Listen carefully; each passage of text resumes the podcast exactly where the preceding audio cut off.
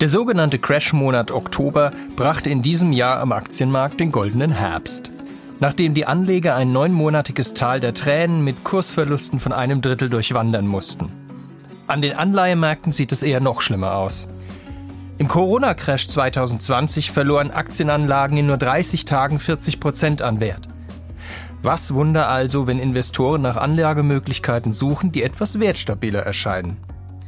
Nicht erst seit dann sind Anlagen an den sogenannten privaten Märkten als Alternative begehrter denn je, vor allem Unternehmensanteile. Aber was ist eigentlich die sogenannte Private Equity genau? Ist es tatsächlich eine so gute Sache? Und wie kommt man dran? Fragen über Fragen, die wir heute mit Markus Hehn besprechen wollen. BWL-Professor an der Hochschule Mainz und insbesondere Spezialist für Unternehmensfinanzierung. Mein Name ist Martin Hock. Und ich bin Inken Schönauer. Schön, dass Sie dabei sind an diesem Dienstag, dem 29. November. Inken, wie ist denn so dein Verhältnis zu Heuschrecken? Du hast ja Fragen. Mein Verhältnis zu Heuschrecken, also das hat mich tatsächlich auch noch gar keiner gefragt. Ich kann mich gut erinnern. Äh, Heuschrecken war mal ein großes Thema. Bio-Grundkurs, 12. Klasse. Ich kann mich sogar erinnern, war dann auch Gegenstand der, der Abi-Rede, was man denn bitte damit später mal anfangen soll mit diesem Wissen. Aber hätte ich gewusst, dass äh, jemand mich 30 Jahre später mal fragt, was ist mein Verhältnis äh, zu Heuschrecken, dann fällt mir noch dazu ein, die sollen ja gegrillt und gebraten auch ganz gut mm. schmecken. Also ist ja ganz hoch im Kurs hier so mit Eiweiß und so, glaube ich. Ne? Aber unser Podcast heißt ja nicht Kochen und Essen, sondern Finanzen und Immobilien.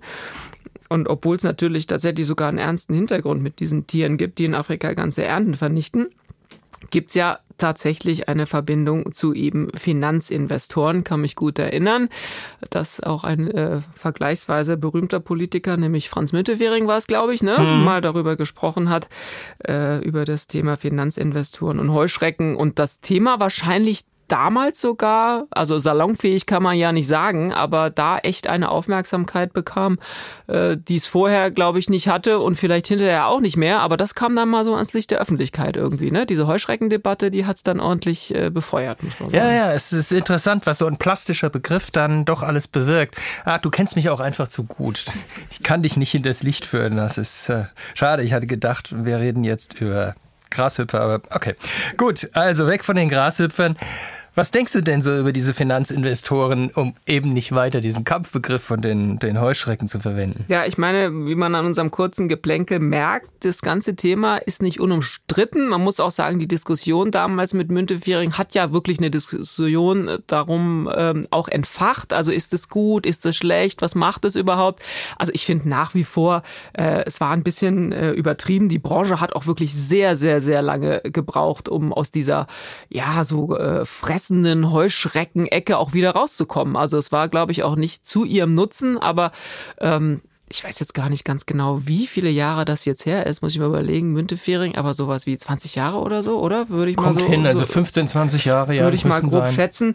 Ja, das hat das schon einfach ein bisschen in die Öffentlichkeit gerückt und das war, glaube ich, ganz gut. Aber wie, wie so oft, es kommt halt auch immer äh, darauf an, ja, wie man aus dieser Branche dazu meint. Also man muss schon auch ein bisschen differenzieren. Das schadet ja generell nicht bei der Betrachtung von Themen, aber eben auch nicht bei dem Thema Heuschrecken. Genau, und Klassifizierungen dieser Art, so wie das sind alles Heuschrecken, ähm, sind ja am Ende genauso falsch, wie sie dann irgendwo auch wieder nicht falsch sind. Es kommt dann am Ende doch ein bisschen dran. Also jedenfalls wäre es also Zeit, mal mit jemandem darüber zu reden, der so als Wissenschaftler vielleicht den etwas neutraleren Blick auf die Anlageklasse und die Branche hat. Willkommen, Herr Professor Hehn, heute bei uns in unserem Podcast. Vielen Dank, Herr Dr. Hock. Ich freue mich sehr, dass ich heute hier bei Ihnen sein darf. Es geht um Private Equity. Darum gibt es viele Mythen. Die einen verteufeln das als Heuschrecken, weil man ehemaliger SPD-Generalsekretär unter anderem. Die anderen sehen in ihnen Unternehmensretter. Meistens liegt ja die Wahrheit zwischen solchen Extremen. Was genau versteht man eigentlich unter Private Equity? Private Equity bedeutet eine Beteiligung an vorrangig nicht börsennotierten Unternehmen durch externe Eigenkapitalgeber. Diese Beteiligung findet zumeist mittels Fonds statt. Das heißt also, spezialisierte Beteiligungsgesellschaften legen entsprechende Fonds auf, die sich dann an den Unternehmen beteiligen. Durch diese Fondsstruktur entsteht eine zeitliche Befristung des Anlagehorizonts. Das heißt also, die Fonds wollen typischerweise maximal zehn Jahre in das Unternehmen investiert bleiben. Zudem gibt es neben der Kapitalüberlassung häufig eben auch eine unternehmerische Beteiligung oder Managementleistung durch die Beteiligungsgesellschaft. Natürlich verbunden mit dem Ziel, eine möglichst hohe Wertsteigerung innerhalb der Beteiligungsdauer zu erzielen. Ein Teilbereich des äh, Private Equities ist das sogenannte Venture Capital. Venture Capital Fonds investieren typischerweise in junge, innovative Unternehmen. Hierdurch sind natürlich auf der einen Seite die Chancen, aber auch die Risiken höher als beim Investment in etablierte Unternehmen. Während Public Equity, also börsennotierte Unternehmen, ja im Fokus der Öffentlichkeit äh, stehen, Dort haben wir einen geregelten Markt, wir haben eine hohe Transparenz, es gibt zahlreiche Offenlegungspflichten und eben auch die Berichterstattung in den Medien ist sehr ausführlich. Demgegenüber ist Private Equity etwas, was nicht so im Rahmen der breiten Öffentlichkeit und eben auch weniger reguliert ist als Public Equity. Auch wenn wir uns die Zahlen anschauen. Die Marktkapitalisierung der in Deutschland notierten Aktiengesellschaft beträgt rund 2,2 Billionen Euro.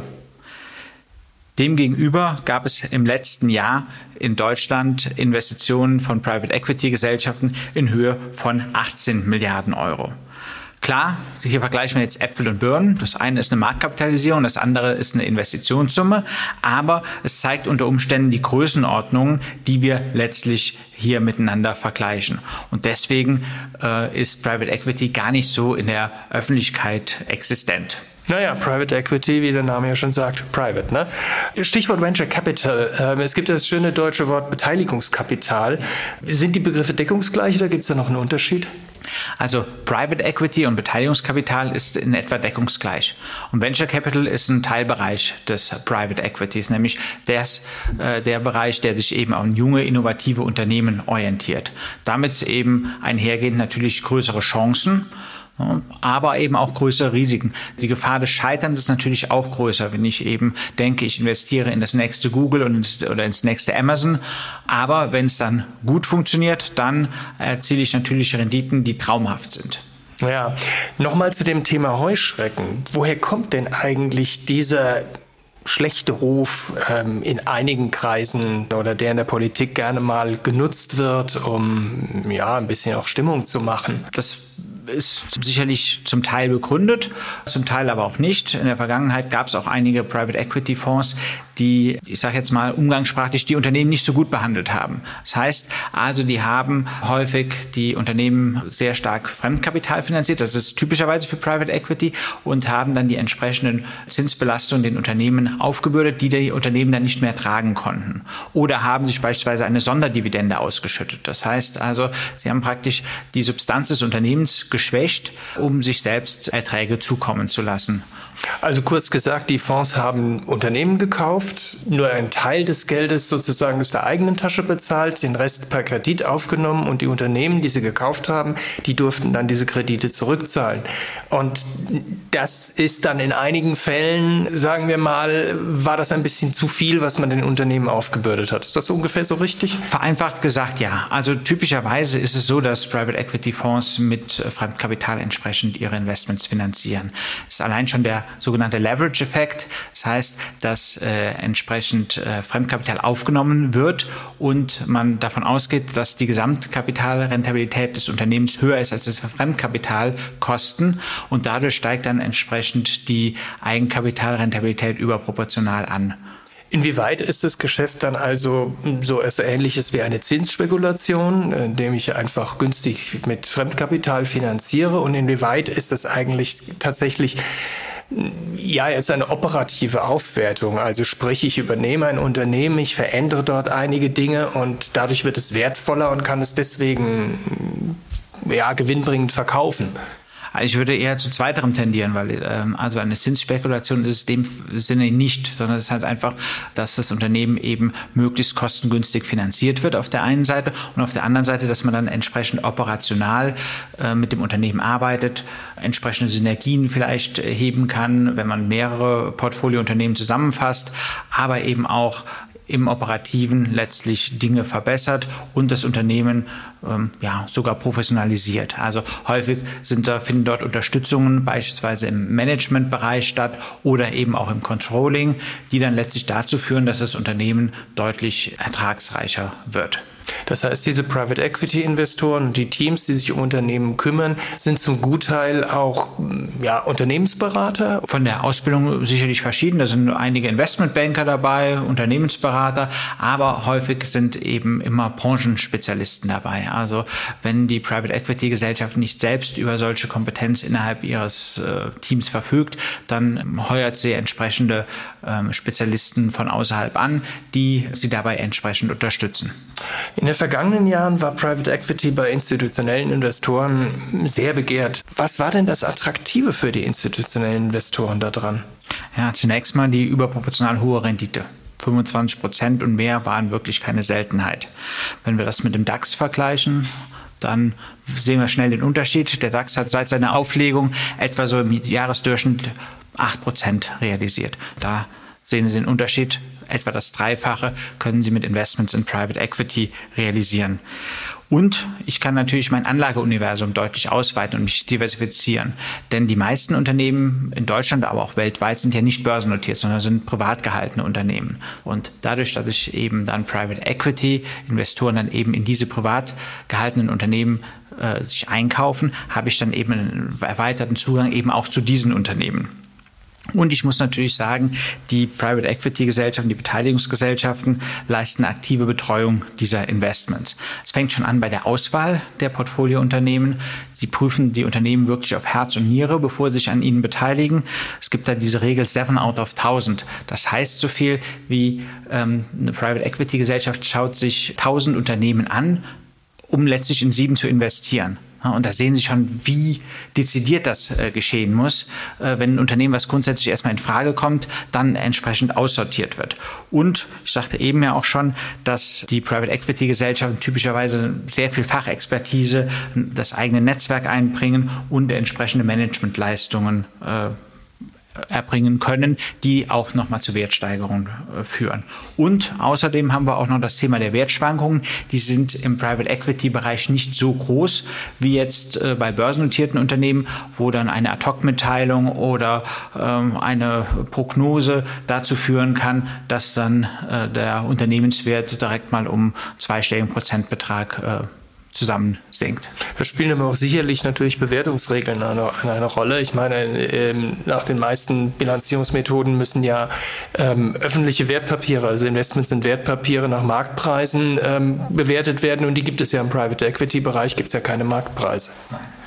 Deswegen, ähm, ja, das heißt natürlich auch so ein Vorteil macht die ganze Sache stabiler. Nochmal zu 7 out of 1000. Wenn den, den, den Fonds so wahnsinnig viele Mittel zufließen, besteht da nicht ein gewisser Anlagedruck und vielleicht dann auch die Tendenz, ähm, naja, von 7 out of 1000 vielleicht mal zu 14 out of 1000 zu überzugehen? Das ist ein guter Punkt. Der ist sicherlich aktuell äh, ziemlich äh, stark vorhanden. Es gibt einen Anlagedruck, das ist, kann man gar nicht wegdiskutieren. Wir haben sogenanntes Dry Powder, also Kapitalzusagen von Investoren, die den Private Equity Gesellschaften vorlegen. Und da geht man aktuell davon aus, dass wir rund eine Billion äh, US-Dollar an Kapitalzusagen haben. Und davon entfallen allein etwa 300 Milliarden äh, US-Dollar auf Venture Capital. Das heißt also, die Fonds müssen schon sehen, dass sie das Geld irgendwie platzieren, weil ansonsten die Renditen nicht oder die äh, zugesagten Renditen nicht möglich sind. Tja, das ist natürlich auch eine Aufgabe. Ist das eigentlich momentan im aktuellen Umfeld schwieriger oder genauso wie vorher oder besser oder wie, wie schätzen Sie so die aktuelle Lage da ein?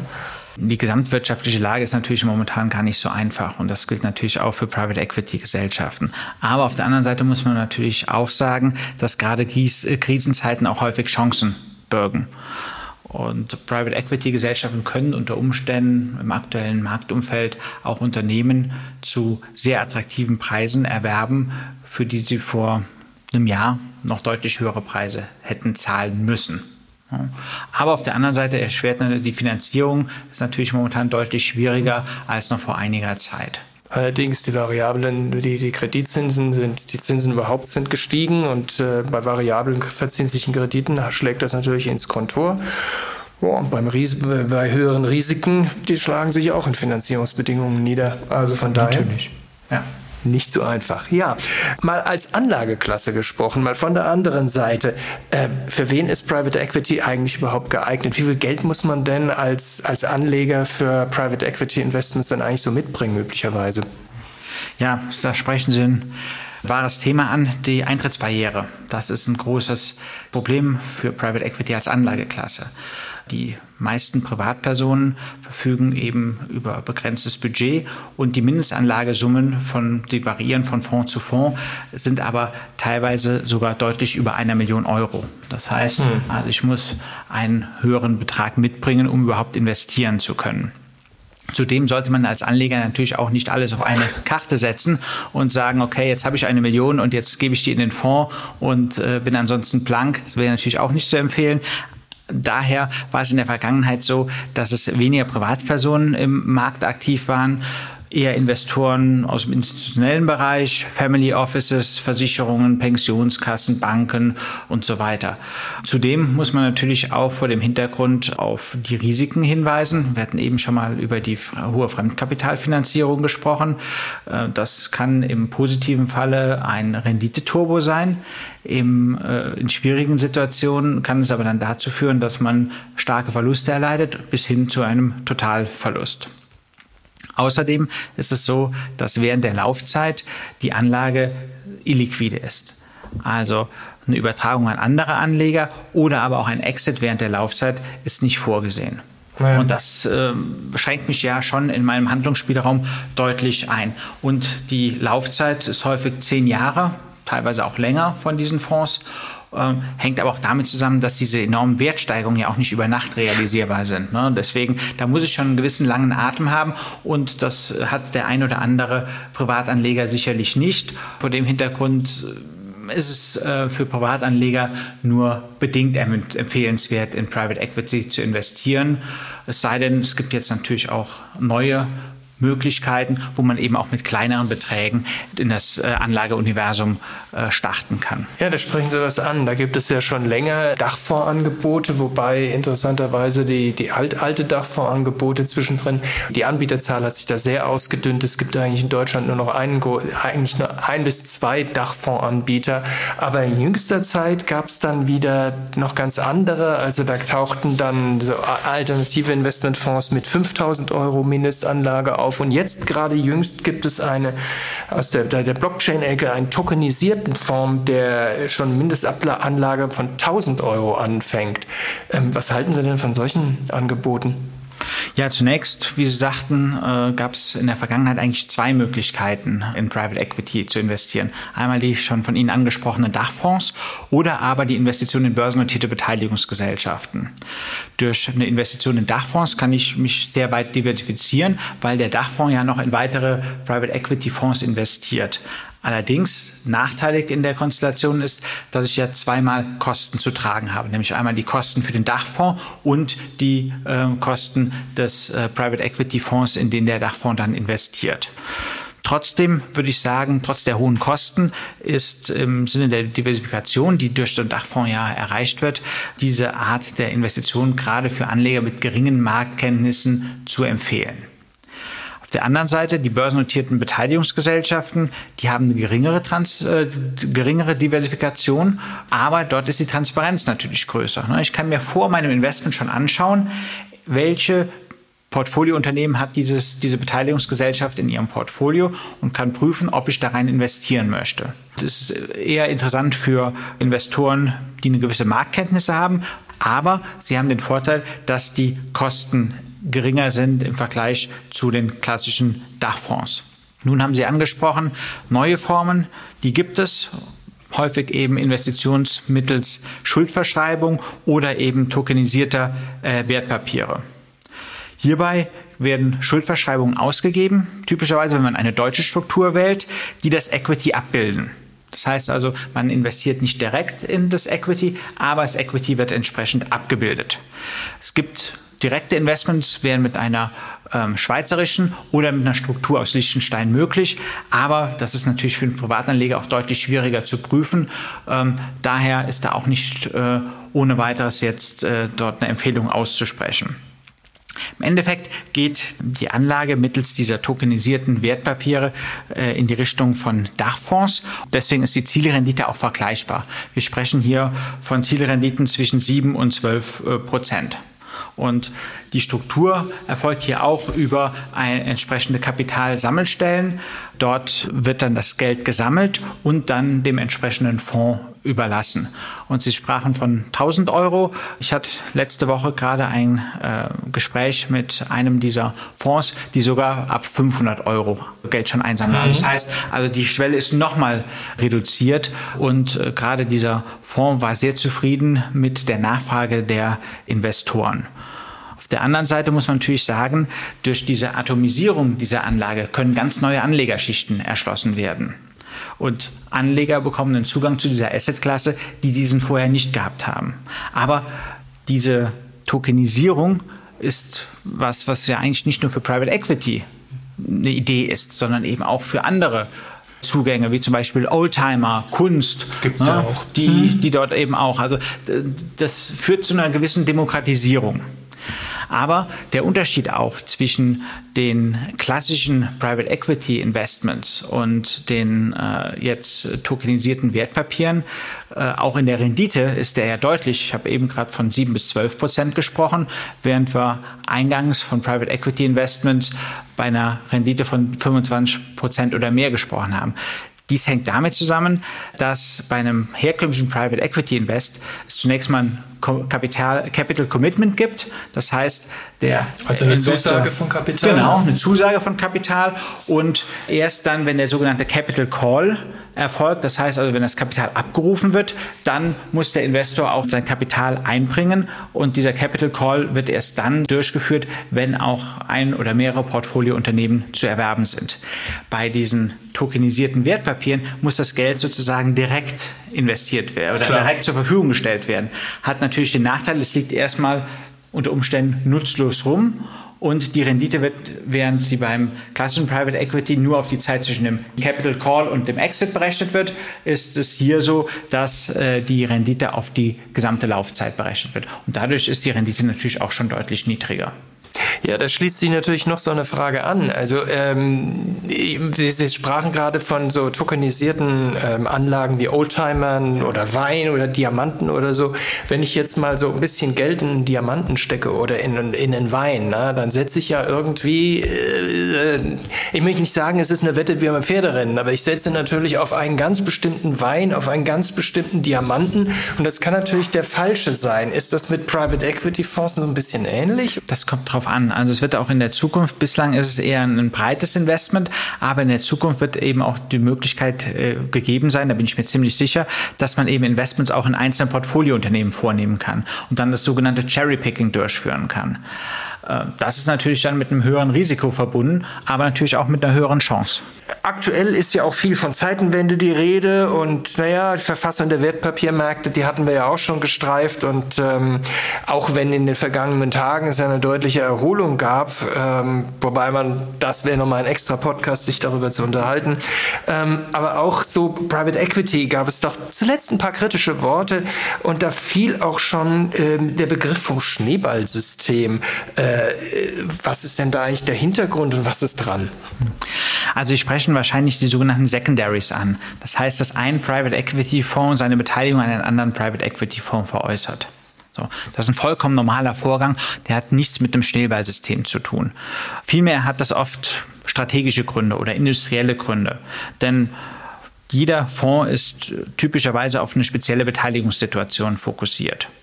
Der erste Fonds ist beispielsweise ein Restrukturierungsfonds. Der hat das Unternehmen erworben, da war es ein Restrukturierungsfall, hat das Unternehmen dann auf stabile Füße gestellt und verkauft es dann an einen weiteren Fonds. Dieser Fonds ist spezialisiert darauf, Unternehmen zu begleiten bei einer Internationalisierung. Daher äh, macht es dann sogar industriell großen Sinn, dass der erste Fonds seine Beteiligung an den zweiten Fonds letztlich dann weiter veräußert. Aber es hängt auch in gewisser Weise mit den Exit-Arten zur Verfügung. Ne? Ein Private Equity Fonds muss ja irgendwann in der Regel aus einem Portfoliounternehmen ausscheiden. Da gibt es fünf verschiedene Exit-Formen, die für einen Fonds am attraktivsten vorzufindende Exit-Form ist der sogenannte IPO, also der Initial Public Offering. Mhm. Das Unternehmen wird an die Börse gebracht.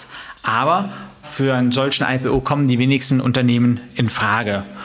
Ein Verkauf an einen strategischen Investor ist immer noch sehr interessant, weil häufig strategische Investoren, das können Konkurrenten sein äh, oder Unternehmen aus dem gleichen Marktumfeld, diese zahlen häufig eine strategische Prämie. Der dritte attraktivste Fall ist der sogenannte Secondary, also ich verkaufe an einen, einen weiteren Finanzinvestor, der dann eine andere Idee sozusagen hat, die er mit dem Unternehmen verfolgen möchte. Die etwas unattraktiveren Szenarien ist dann das Buyback, das heißt, ich verkaufe an den ehemaligen Eigentümer. Das ist in gewisser Weise eine Art Erklärung, ich komme mit dem Unternehmen nicht so hm. gut klar, übernehm du das doch wieder, du hast es besser geführt.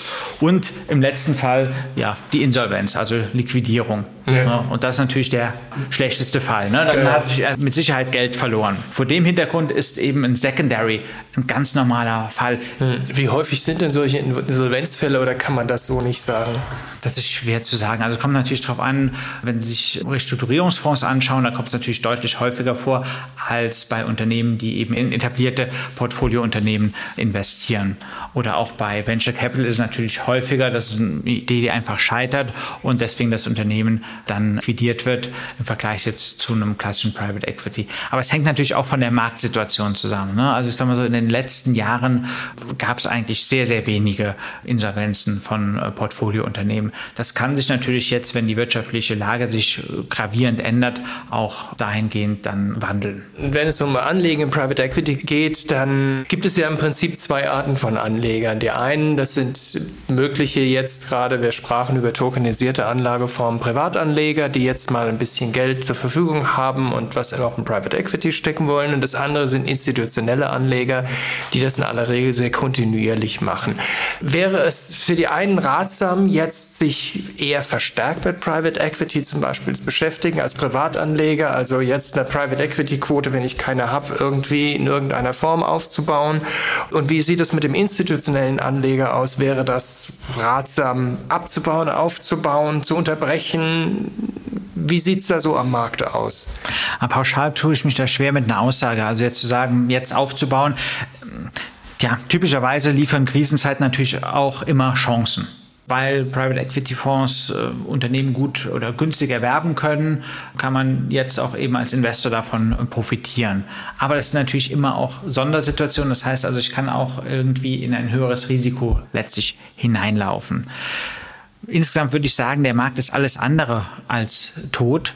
Es kommt halt nur darauf an, dass ich selektiv vorgehe. Das heißt, ich sollte mir anschauen, gerade auch der Track Record von einem Fonds, was hat er in der Vergangenheit äh, realisiert, äh, wie hoch war da die, äh, die, die Rate des Scheiterns bei den Portfoliounternehmen, wie war die entsprechende Rendite. Ich glaube, es ist schwer jetzt für neue Fonds an den Markt zu kommen, die jetzt keinen Track Record haben. Und da würde ich wahrscheinlich auch aus Anlegersicht die Finger von lassen. Aber etablierte Anbieter, die werden das Geschäft weiter vorantreiben. Ich glaube, grundsätzlich ist das Geschäftsmodell Private Equity über jeden jeden Zweifel erhaben und äh, auch nachhaltig sinnvoll. Angesichts der äh, wirtschaftlichen Lage noch so als Abschlussfrage wäre ja denkbar, also die Entwicklung der einzelnen Unternehmen sind ja mehr Fragezeichen dahinter als je zuvor oder als äh, zumindest in den vergangenen Jahren waren. Ist es denkbar, dass die, die Renditen der einzelnen Fonds künftig noch stärker streuen? Ja, das glaube ich in jedem Fall, weil eben auch das Risiko größer wird. Und daher ist es eben wichtig, dass man bei der Auswahl der äh, entsprechenden Private Equity Fonds sich genau anschaut, worein möchte ich denn investieren. Im Grunde das, was wir in diesem Rahmen dieses Podcasts immer wieder raten, dass man sich doch genau überlegt, was man tut und ähm, sich genau anschaut, worein man investiert. Herzlichen Dank, Herr Professor Hehn. Ich danke Ihnen. Ja, es könnte wohl in den kommenden Jahren spannender werden. Höhere Chancen sind ja eine nette Sache, aber höhere Risiken sind nicht ganz so toll. Und wenn man dann als Privatanleger noch mit hohen Abschlägen rechnen muss, wird das nochmal eine ganz andere Überlegung. Aber interessant ist die Anlageklasse doch schon.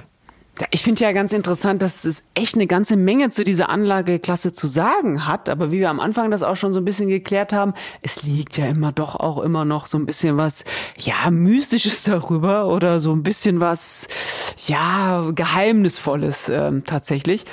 Ähm, insofern ist es nicht so im Fokus. Deswegen finde ich es gut, dass wir da heute mal einen Blick drauf äh, gelenkt haben. Und interessant finde ich, dass nur sieben von tausend Unternehmen für Private Equity Investoren überhaupt interessant sind diese Zahl erscheint mir wirklich niedrig. Das kann man fast eigentlich gar nicht glauben.